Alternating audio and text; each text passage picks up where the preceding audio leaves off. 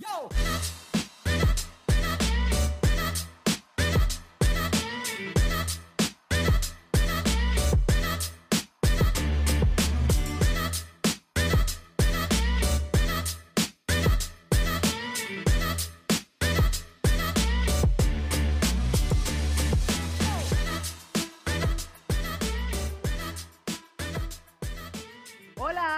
Bienvenidos al quinto episodio de Sexo sobre la Mesa, educación sexual inclusiva para aquellos que hablan de sexo en la mesa o para quien practica sobre ella. Mi nombre es Yajaira Reyes, educadora sexual y andragoga, y me encuentro junto a mis colegas Vivian Roque y Chila Huertas. ¿Cómo están, chicas?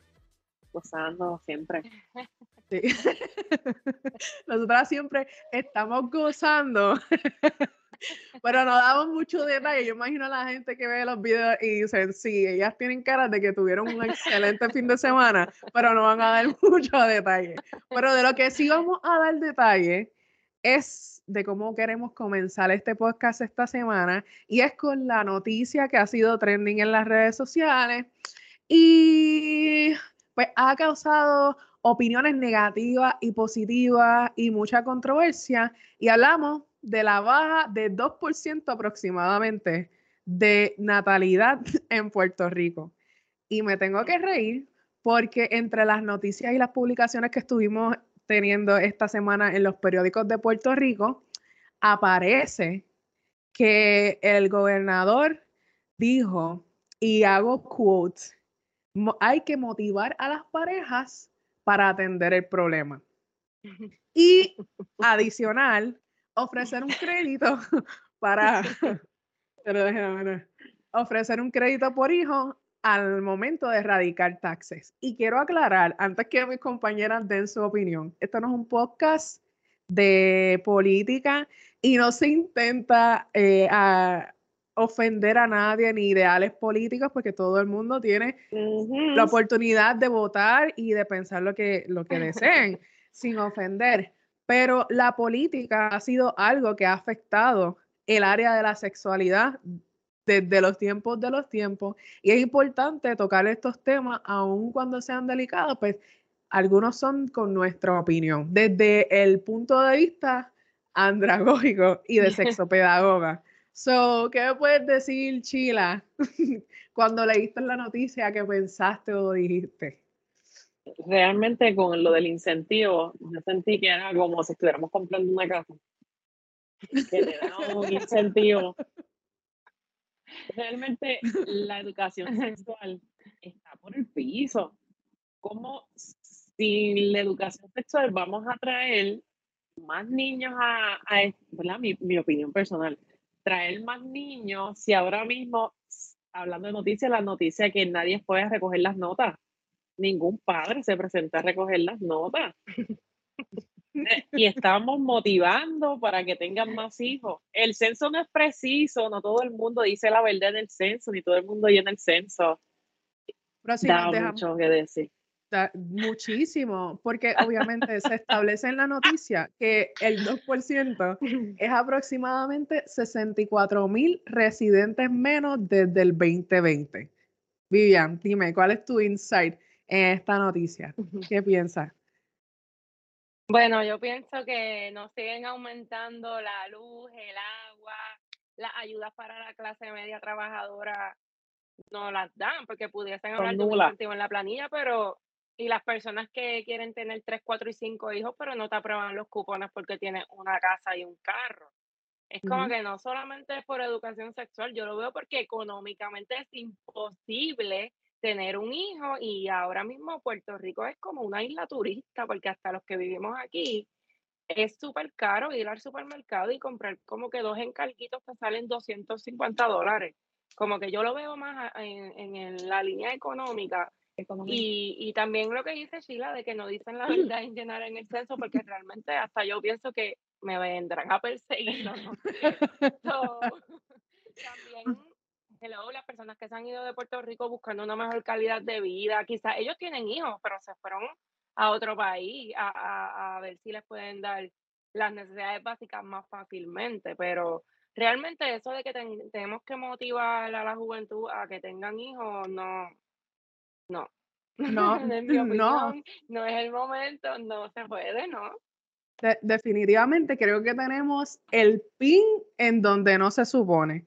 Y estuve leyendo que unos de ellos escribieron, tenemos que ocultar los motivos por los cuales los jóvenes han decidido no tener hijos o pocos hijos.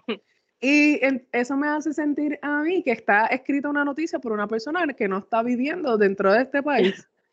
Porque para, bueno, ¿Quién sí, yo, ex- yo exhortaría a, a que, que lo escultaran y que realmente se hiciera una investigación porque mandar a parir a la gente o a reproducirse no resuelve ningún problema. Porque los problemas están en una educación precaria como la que tenemos, especialmente en un, en un país donde la educación sexual integral es inexistente, donde se dice, vamos a hacer un, un currículo con perspectiva de género y que aquí ponen el grito en el cielo, que es que No lo lo que estamos- aprueban.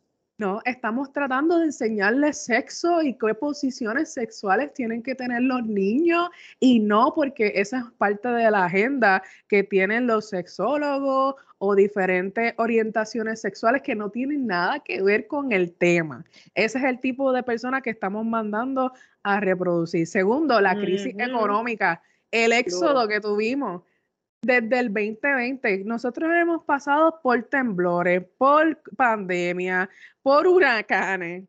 Hello, que eh, después de todos estos episodios que son traumáticos para los puertorriqueños, me vas a mandar a parir, me vas a mandar a tener más hijos, falta de cuido, porque sí los tenemos y los mil dólares, dos mil, es más, me pueden dar diez mil dólares, los diez mil dólares no, no cubren para la educación ese primer año y el proceso de embarazo, carísimo. Entonces, como siempre, tenemos La personas. salud, los hospitales. Licencia de maternidad, no hay dos meses. ¡Wow! li- Eso, no. eso no llama la atención. Uno, 30 días. licencia de maternidad. Claro que sí, licencia de maternidad y, la, y todavía no estamos hablando sobre la licencia paternal, porque entonces no incluimos a la pareja o a, los hombres que están en la relación para que sean parte del proceso de crianza. Todavía estamos atrás. Entonces, dejándome llevar por lo que dije, la salud mental de, en Puerto Rico, lo podemos ver en los titulares, en el día a día, el que tiene red social, porque no pasa en Puerto Rico el mass shooting, no quiere decir que nosotros no tenemos problemas de salud mental. Entonces, están mandando a esta gente que no, no tiene servicios adecuados para adquirir eh, psicólogos, médicos, profesionales de la salud que los puedan atender a que tengan hijos. ¿Y qué pasa? Pues no me crean a mí, porque entonces esta es mi opinión, pero entonces si se van a la estadística, como publicó quién, la Administración de Familia y Niños del Departamento de la Familia en Puerto Rico, 2021, 65.5 de los perpetradores de maltrato fueron padres biológicos, 17.2 fueron negligencia, 32.5 maltrato físico, 11.2. Pero entonces, esos son puros números, compáralo con este año. 44.1 fueron madres y el 22.4 fueron padres negligentes. Y entonces aumentó el índice de porcentaje en negligencia igual de maltrato físico a 33.2 y el maltrato eh, de negligencia a 12.3. Entonces, ¿qué, ¿qué estamos hablando? Estamos hablando de que hubo una alza en maltrato físico y negligencia en Puerto Rico y como solución es mandar a estos padres a tener más hijos y los que no tienen tener. Creo que estamos, esto es un, No, se- un tema que podemos ser apasionados aquí. No, y, se, y es una, ¿verdad? Para cortar como tal, algo que se entiende, porque por lo económico, como dice Vivian, tenemos que trabajar dos, tres trabajos, pero llega el tiempo de que se descuidan a los hijos.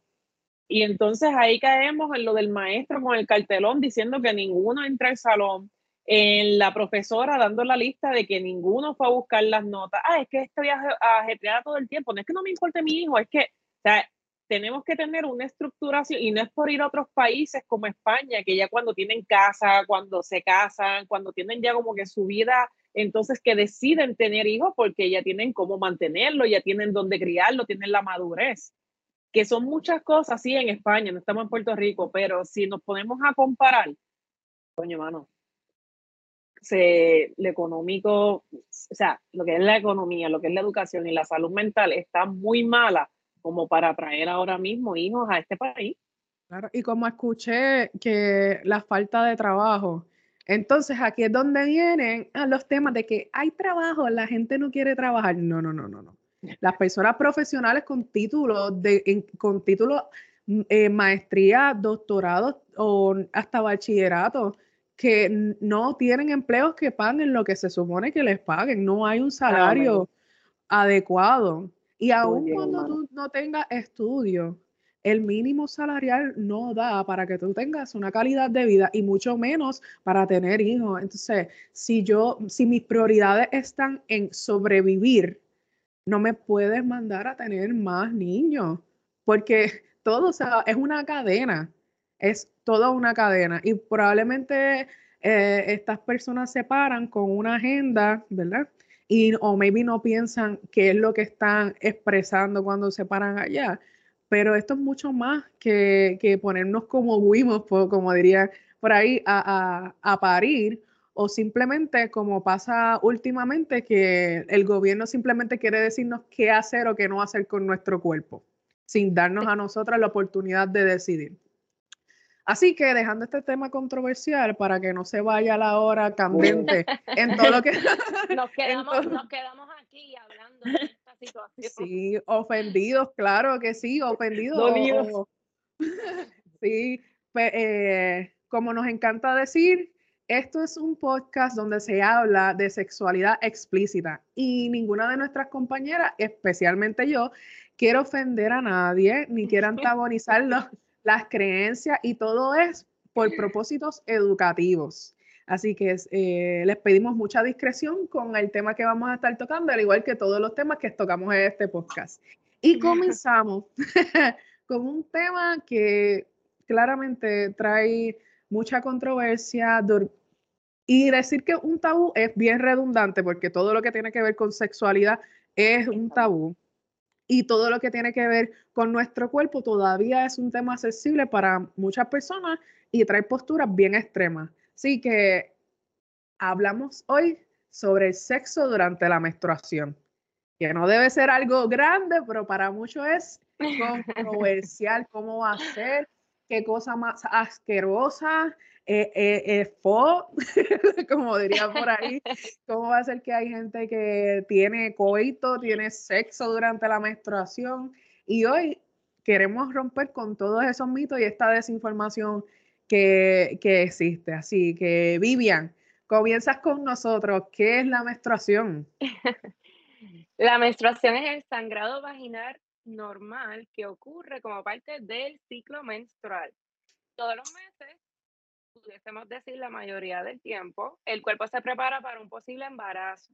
Y si esto no ocurre, el útero desprende de su recubrimiento. ¿Qué es ese recubrimiento?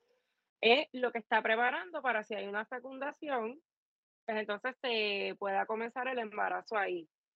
Pero si eso no ocurre, comienza el periodo de la menstruación y esto contiene mucosas, células de revestimiento uterino, células madres, plasmas e incluso anticuerpos. Digo la mayoría de las veces porque hay personas que tienen un periodo menstrual irregular y pudiese ser que no todos los meses pudiesen ver el periodo como tal pero entonces, si yo voy donde ti y, que, y te digo, como en, durante este periodo que mi útero está en este proceso y maybe me siento bien vulnerable o tengo cólico, me va a doler si tengo sexo con alguien penetrativo. Bueno, si tienes alguna condición, pudiésemos mencionar endometriosis como tal, sí te pudiese doler porque pudieses tener hasta náuseas, vómitos, dolor de cabeza, tienes que estar uno o dos días de cama. O sea, hay personas con vulva que tienen que faltar hasta el trabajo o compartir con su familia por el dolor que tienen. So, obviamente ellas no van a querer tener sexo claro. en esos días. Pero otras personas pudiesen sentirse, uh, estos son los días que yo quiero hacer de todo. Y por eso es depende del cuerpo y la persona, es que van a sentir dolor o no. Exactamente, siempre debemos aclarar que todos los cuerpos son diferentes y aún cuando estamos rompiendo mitos y decimos que para la mayoría puede tener una sensación agradable, usted tiene que conocer a la persona con la que está interactuando y si no la conoce, pregunte. No asuma que ahora no, yo vi que eh, te va a encantar y hoy a martillo ahí sin preguntar, esto, estoy sensible y ahora es que lo vas a sentir al 300%, pero también eso quiere decir que si es una sensación agradable, puede ser mucho más agradable, pero si es una sensación que no causa placer, también puede ser de mucho desagrado y pues sí, y puede ser para algunas otras personas traumático. Así que hable, comunicación asertiva, pregunte si le está agradando, si no le está agradando y haga esto un proceso muy sexy. Entonces, ¿me hace daño en el pene, Chila? Realmente, este, vamos a decir que las transmisiones de ITS están. Eso no se va a ir, eso están, las tenemos que respetar, ¿verdad? Siempre se recomienda que utilicemos los métodos barrera, ¿verdad? Como lo que es el condón, para evitar entonces que se propaguen lo que son las la ITS, siempre, y la higiene, que es importante también.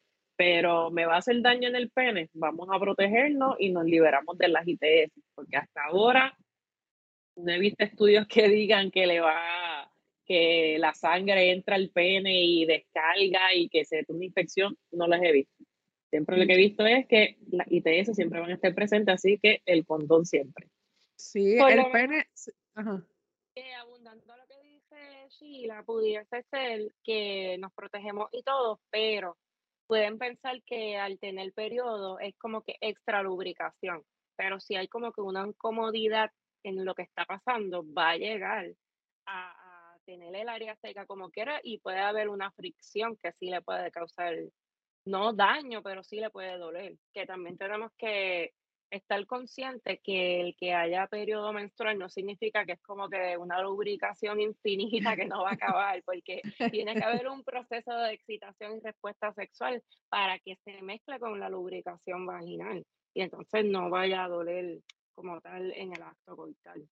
Claro, pero entonces la, la falta de educación es lo que nos ha llevado a tenerle miedo a las prácticas sexuales durante la menstruación. Por ejemplo, en los tiempos prehistóricos, los cazadores se, alejaban de las personas menstruantes. ¿Por qué? Porque pensaban que los depredadores los iban a atacar, iban a atacar sus tribus, a sus niños, y se, y se alejaban, le tenían mucho, mucho, mucho cuidado. Entonces, también que teníamos supersticiones que decían eh, las supersticiones claramente son historias inventadas, nada basado en, en lo científico. Y decía que pues una mujer menstruante era mala suerte o como decían unos filósofos, que era, las mujeres estaban desperfectas en su proceso digestivo y a través de la sangre era que salían esos residuos por ser más frías que los hombres, salían por la sangre. Claramente, eso es todo un mito, historia. Y quiero pensar que la ciencia nos ha llevado a romper todos estos mitos, aun cuando estas creencias siguen en la sociedad. Y muchas personas con pene consideran eh, la menstruación y la sangre de menstruación como algo sucio y por eso estas prácticas son un tabú. Entonces, ¿cuáles son los beneficios, Vivian, de tener sexo durante la menstruación? Wow, la gente dirá beneficio, imposible. bueno, eh, pudiese aliviar, aliviar cólicos, eh, pudiese acortar el periodo. Eh, al tener un orgasmo, claramente vas a sentir como que esta adrenalina, esta felicidad adicional. Y si eres de las personas que se pone como que bien cranky durante esos días de menstruación, pues te vas a sentir como quien dice más relax. Y también eh, a nivel corporal, eh, lo que había mencionado ahorita, esa extra no podemos decir lubricación, pero ese, esos flujos, al estar también presentes con la lubricación, pues se pueden ah, utilizar también a favor mientras está haciendo el acto sexual. Claro que sí. Entonces, ¿es normal, Chila, que yo tenga tanto deseo? ¿Y por qué es que me aumenta y me siento trepando paredes cuando estoy ahí en menstruación que quiero acabar con mi pareja? Pues mira, realmente este, siempre pensamos, ¿verdad? Que el líbido y el deseo aumentan en todas las mujeres y como estamos especificando desde que empezó el podcast, no todas las mujeres son iguales, ¿verdad? Que esto del deseo no aplica a todas las mujeres. Ahora mismo, ¿verdad? Se hizo un, eh, en uno de los estudios que encontré, este, en España encuestaron a 710 mujeres, ¿verdad? Un 44% de las que encuestaron manifestaban tener un mayor deseo durante la menstruación. Sin embargo, un 32% de ellas eran las que tenían relaciones. So, que cuando venimos a ver, la mayoría, ese líbido, ¿verdad? Esas hormonas suben, pero tenemos el otro por ciento que son las que se quedan igual, que realmente tienen el deseo o no lo tienen. Claro. que si vamos a ver, tenemos aproximadamente un 22%, más o menos un 12% que siempre son las que están de que no quiero y el otro y el otro 22 es el que está constantemente, pero eso se debe a, a las hormonas. Eso lo sabemos. Eso nos lo dicen hasta en la escuela en lo que es eh, biología. Realmente, realmente sí. No, sí, no. y como menciona, hay factores biológicos y factores psicológicos. Porque qué persona quiere tener una interacción sexual con otra persona cuando tiene dolor. Así que más allá de tomar en cuenta los factores biológicos por el hecho de la, de la menstruación, tenemos que, encontrar cuáles son estos factores psicológicos que también me estoy, me estoy enfrentando. Por eso, porque yo he escuchado mucho que, ah, que tienen dolor de cabeza, sí, porque durante la menstruación tienes incomodidad la fluctuación en, en hormonas, progesterona, y pues sí, tienes incomodidades y cólicos que si vas a los libros de texto tan fácil o te comunicas con un educador sexual, vas a comprender cuál es el proceso de la menstruación. No es simplemente una excusa como nos han hecho creer o como le han hecho creer a muchas personas con pene que se utiliza para salir de, una situación. Y entonces, dejándonos llevar por esos mitos de los dolores de cabeza y, lo que supuestamente es, es, la realidad y la mentira, ¿qué mitos hay eh, del sexo mientras se menstrua? Mira, uno de los mitos es que si estás en menstruación y tienes sexo no vas a salir embarazada. Incorrecto. tenemos, tenemos que tener presente lo que es la prolactina, que esa es la que hace que ese óvulo baje y se quede, se quede. Si no se usa, pues como quien dice, se revienta y es que viene la menstruación pero el otro que está saliendo de allá arriba. ¿Qué pasa con el otro que está saliendo de allá arriba? Sí, él dice, déjame, déjame ver aquí esto. Ay, tú que vienes por ahí, que lograste pasarte esa sangre, tú eres. O sea, sí, puede quedar embarazada la, la mujer. Ah, si tengo menstruación, tengo que dejar de usar el condón, eso no va a pasar nada. Sí, Puede pasar ah, mucho. Otro más. puede pasar mucho. Las ITS están ahí constantemente. Tenemos que, que, tener en cuenta de que sí, de que nos van a ayudar, pero puedes quedar embarazada, puedes tener un ITS. Y aparte, haciendo un paréntesis como, como tal, recuerden que mientras esa hormona de la progesterona está haciendo su trabajo, que es este, verificar que ese óvulo y que todo esté bien. Ella está concentrada en eso que está ahí. ¿Qué pasa con las mujeres? Esa parte, la, estoy concentrada en esto, me voy a olvidar de ayudar al sistema inmunológico. Por tal razón, el sistema inmunológico de la mujer baja, por eso es que son los cólicos, por eso es que nos dan ese floating, que nos sentimos elevados, eh, nos sentimos como, como se va, como el pan, bien, bien esponjada, hinchada. los dolores de cabeza. Recuerden que la progesterona, que es la que nos ayuda con el sistema inmunológico, está haciendo su trabajo con esa supuesta vida que se supone que se vaya a crear. So, a las mujeres como tal, sí le baja que si el hombre tiene alguna ITS es más rápido que la pueda contraer, no importa lo que es la, la menstruación. Así que, ojo con eso. Vivian, ¿tienes algún otro mito que te encantaría tocar que has escuchado? Sí, eh, hay uno que dice que es una práctica súper antihigiénica, aunque sí lo podemos eh, sentir de que eso es lo que dice todo el mundo y también culturalmente nos han puesto eso desde que somos adolescentes en la mente, como que, ah, te tienes que bañar, te tienes que cambiar, como que ese olor fuerte, eh, nosotros podemos empezar y comenzar como que una rutina antes, nos bañamos antes, tenemos el encuentro, preparamos el área, rápido, que terminamos el acto nos podemos bañar, o sea, no tenemos que pensar que es antihigiénico, podemos tomar los pasos y el tiempo para disfrutar de la experiencia. También hay un mito que dice que ayuda a aliviar cólicos menstruales, pero este podemos decir que es cierto, porque la contracción y relajación de los músculos durante un orgasmo ayuda a aliviar el cólico menstrual y libera la endorfina, que eso es lo que ocurre cuando estamos sintiendo placer y bienestar. Exactamente. En, en otras palabras, si escuchamos a nuestro cuerpo, podemos saber si esto es una práctica que va a ser buena para mí y va a ser cómoda. Estos mitos simplemente pues ponen un límite. Y aun cuando aquí se educa para que todo el mundo pueda explorar, explorar las prácticas sexuales de una forma diversa, si practicar eh, la sexualidad durante la menstruación no es algo cómodo para usted, no lo haga pero, si de, pero si desea practicarla y se siente cómoda y quiere tirarse a la aventura, aquí tengo unas recomendaciones para usted.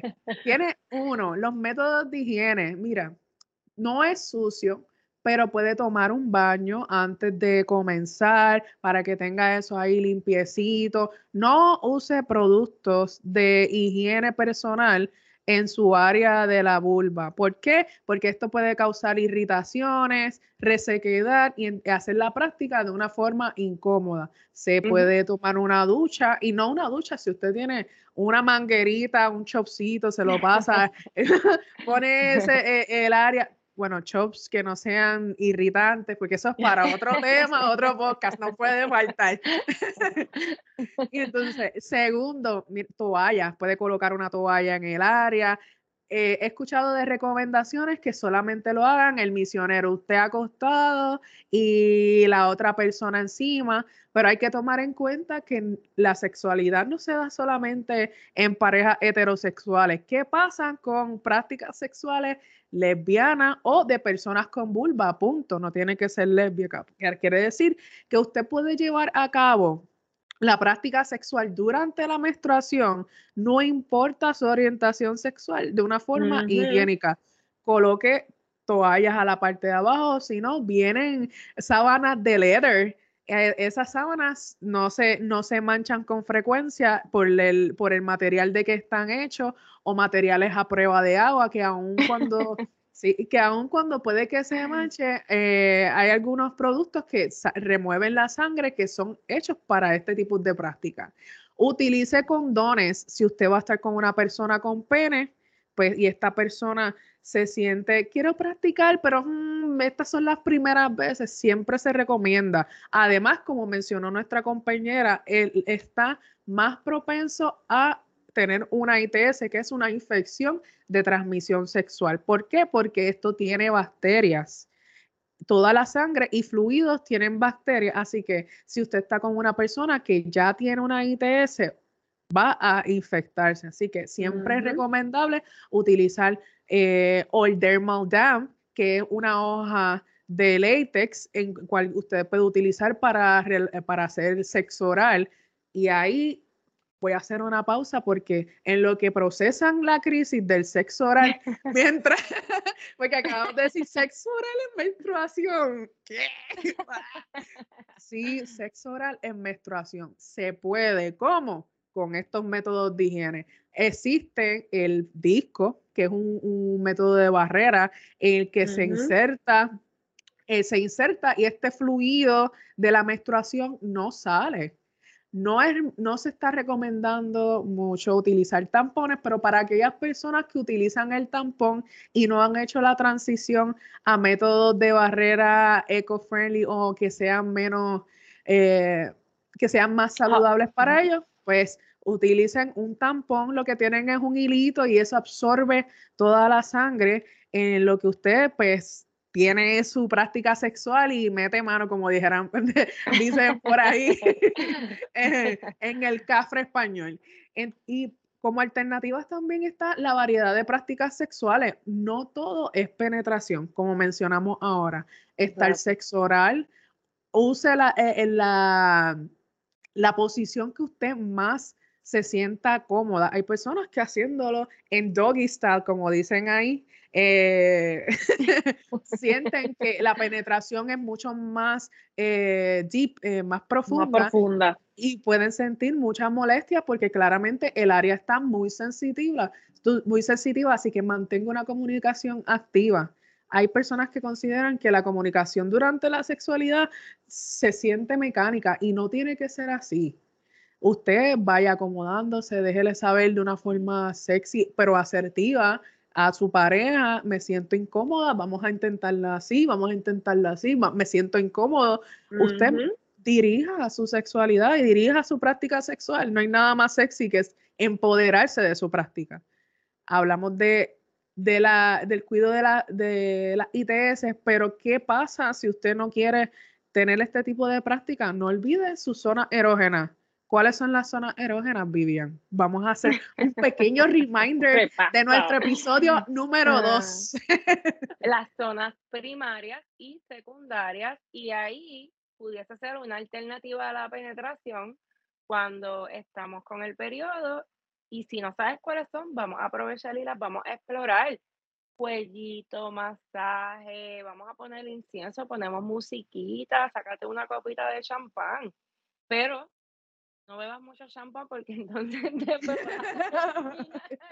este, dando tu consentimiento y pudieses entonces acceder a, hacer esas cositas que como que tú por cultura no quieres hacer. Eh, y también descubre tus zonas secundarias, que son las que dan un poquitito más de tiempo. Tienes que estar ahí estimulándolas para que te activen tus zonas primarias. Así que eso pudiese ser una excelente eh, manera de activar el foreplay de que en dos días se va a acabar el periodo porque no empezamos el jueguito hoy. Vamos a calentar la cosa y estás tachando en el calendario ahí con un para que llegue ese día y entiendo que es una buena manera como que de, de pasar esos días periodos si es que no quieres llegar al, a lo coital, al coital. Exactamente, sexo, es sexo oral, sexo anal, prácticas sexuales diversas, utiliza eh, posiciones que desees, pero también mastúrbate. Es, diste ahí en el clavo. Yo Estaba a punto de soltar chila. Sí, porque realmente este, cuando la mujer tiene el orgasmo, que está en la menstruación, esa, esa, esas contracciones del orgasmo, lo que hacen es que hacen como que el endometrio se ponga un poquito más fuerte y puede como tal acortarle el tiempo a lo que es la menstruación. Como dice Vivian, en lo que es ese calentamiento, ese primer día, mira, qué mejor que masturbarnos uno al otro sea, no tienes que tener este, ningún tampón puesto, incluso con el mismo o con la misma ropa interior. Vamos a empezar con la misma ropa interior hoy. Cuando tú vienes a ver, la menstruación posiblemente te duraba cuatro días, cinco días y te duró más que dos, tres días. Y es por eso, porque estás usando ese músculo de manera inconsciente, porque cuando tú tienes el orgasmo, básicamente mírate en un espejo cuando tienes un orgasmo, como tú te trincas todo, imagínate trincándote, cómo tiene que estar ese ahí adentro contrayéndose. So que la menstruación es una de las mejores, ¿verdad?, de prácticas si no quieres tener lo que es el, sexo coital y puedes jugar con todo, desde tus zonas erógenas de principales como son los senos, ¿verdad? Hasta pueden masturbarse mutuamente y no tienes que llegar al área donde está eh, la sangre que son, es una técnica que sí la estaba pensando. Excelente porque no podemos dar por sentado que todas las prácticas sexuales son heterosexuales o tiene que haber un pene envuelto en nada de esto. Ujú. Así que para aquellas personas que tienen práctica vulva con vulva o, o se identifican de otra forma, pero hay una vulva envuelta, mastúrbese en todo que se involucre a su compañero, a su persona y no, no es necesario llegar al coito para disfrutar de la sexualidad. Eh, como menciona Vivian, exploren su zona erógena y como menciona que fue lo que me encantó, el build-up que, que uno tiene, me lleva al trending topic de esta semana. Ay, como que pa, pa, pa,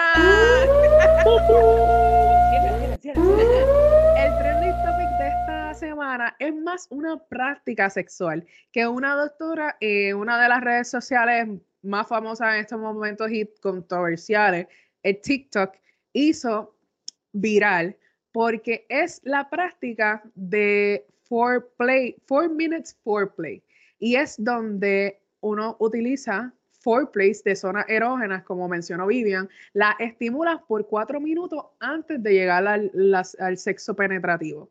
Y esto es una práctica sexual que aprobamos o no aprobamos, Chila, ¿qué tú piensas? Se, puede, se puede, eso es como un reto. Tú mismo estás retándote, déjame tocarme aquí cierto, pero es como que te voy a tocar, pero me tienes que mirar fijamente. O sea, es como que añadirle ese picazón de que te voy a tocar y tienes que hacer ruido.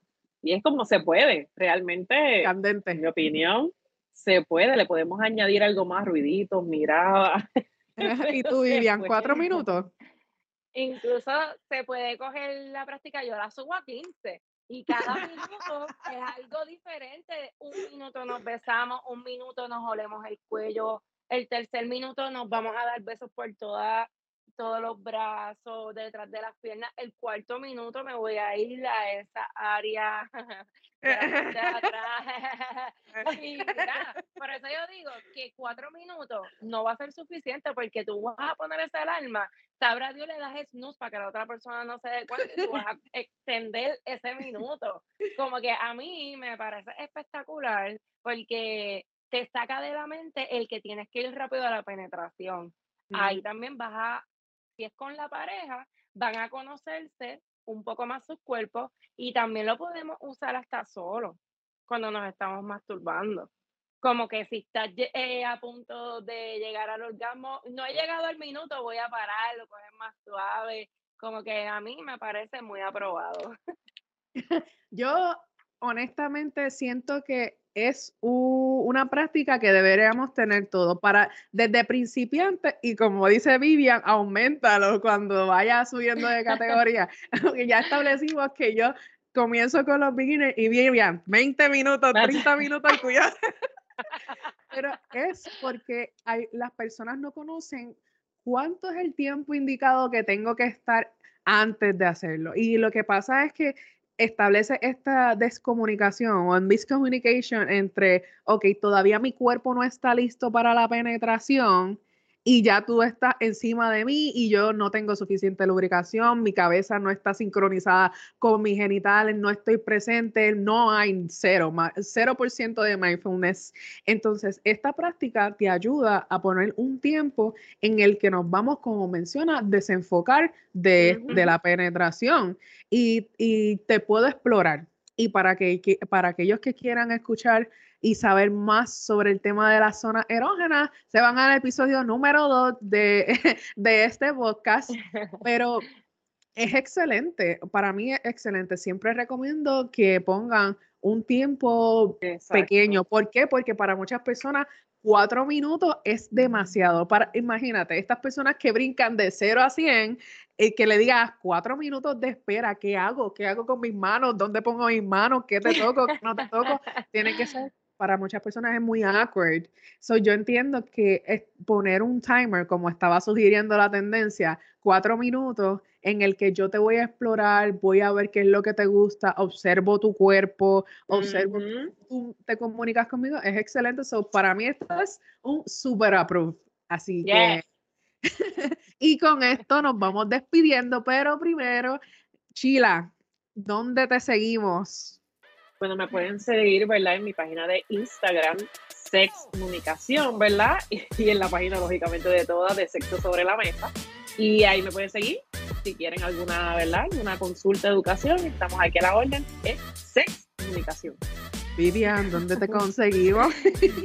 Instagram y Facebook compartiendo la sexualidad y obviamente aquí el sexo sobre la mesa.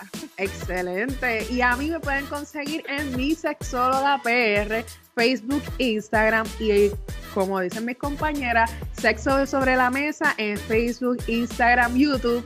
Y nuestro podcast lo puedes escuchar en Spotify, Amazon Music, Samsung Podcast, Listen Notes y ahora estamos en diferentes plataformas. Le vamos a colocar los links en nuestras redes sociales para que no se pierdan ninguno de nuestros episodios. Siempre están bienvenidos a dejarnos saber qué temas quieren escuchar. Y esta fue Yajaira y esto fue Sexo sobre Besa. Nos vemos el jueves próximo. Bye. Bye. Conéctate con nosotros en tu plataforma streaming favorita. Búscanos en Facebook, Instagram arroba sexo sobre la mesa. Suscríbete a nuestra página y no te pierdas todos nuestros episodios semanales.